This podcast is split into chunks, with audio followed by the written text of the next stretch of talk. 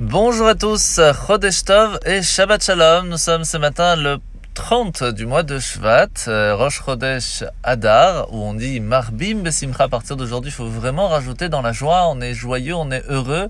Qu'Hachem va nous donner la possibilité de fêter la fête de Purim convenablement, Besrat Hashem, que tout le monde va pouvoir recevoir et donner les Mishloach Manot, qu'on n'ait même plus besoin de donner Matanat Lavionim, tellement tout le monde aura la possibilité de vivre sereinement et Bezrat Hashem qu'on puisse lire la Megillah au Beth Amikdash. Alors vous savez que nous sommes aussi à la veille d'un Shabbat extraordinaire. Trois Sefer Torah, Parashat Mishpatim, Parashat Chodesh et bien sûr le Parashat Shkalim.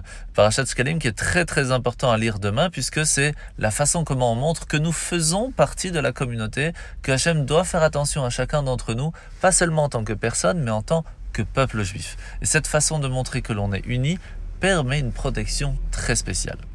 Alors nous sommes aujourd'hui dans le Tanya à la suite du chapitre 29 où l'Admorazaken hier nous a expliqué que vraiment tout le monde, chacun d'entre nous, quel que soit le niveau, que l'on fasse des bêtises ou que même on pense être vraiment quelqu'un de très très bien, on réussit tout le temps être, on fait vraiment les prières, on fait Shabbat, etc.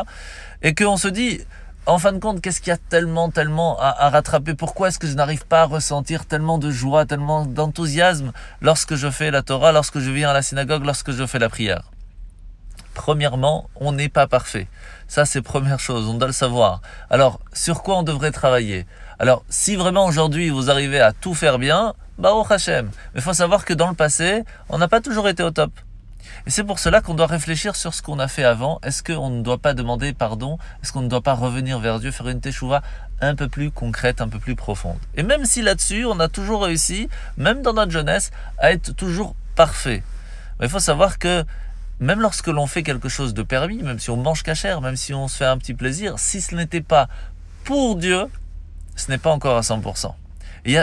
C'est sûr quasiment à 100% qu'il y a une pensée, une parole, une action que l'on a fait pour notre propre euh, plaisir, sans pour autant penser à Dieu à un certain moment. donc même ces détails-là, il faut les travailler. Et alors il y a une, euh, un conseil, une idée qui va nous permettre de savoir si on a encore du travail à faire. Réfléchissez un petit peu à vos rêves. Est-ce que ce sont des rêves futiles ou des rêves spirituels? Si ce sont des rêves futiles, ça veut dire que pendant la journée, vous avez médité, vous avez profité d'un moment futile, parce que ça se répercute dans votre rêve. Et donc rien que par cela, vous savez qu'il y a encore du travail, et à partir de là, on va pouvoir, en travaillant là-dessus, réussir à ressentir plus de plaisir, plus de chaleur, plus de profondeur dans notre prière. La mitzvah de ce matin, mitzvah positive numéro 96-96, c'est le commandement qui nous a été ordonné au sujet des animaux que lorsque un animal part de ce monde, eh bien, il peut aussi transmettre à une personne la, perte de pureté. La paracha de la semaine, nous sommes donc à la fin de parachat Mishpatim, où Hachem va poursuivre avec les lois qui parlent de la conquête d'Eretz Israël, ainsi que l'éradication de l'idolâtrie. Et là, c'est marqué, vous allez servir Hachem. Comment? Va avadetem et Hachem elokechem. Pourquoi, pourquoi c'est pas marqué tout simplement va avadetem et Hachem? Parce que lorsque l'on vit au jour le jour, on vit un petit peu avec les lois de la nature. Mais on doit ce que Hachem attend de nous. Va vadetem et Hachem, lorsque vous allez servir Dieu, lorsqu'il est au-delà de la nature, cela doit être Elokechem, cela doit être votre quotidien tous les jours, à tout moment. Savoir que tout ce qui se passe dans le monde, votre business, votre santé, tout vit au-delà de la nature. Tout est un cadeau d'Hachem. Tout vient d'Hachem directement.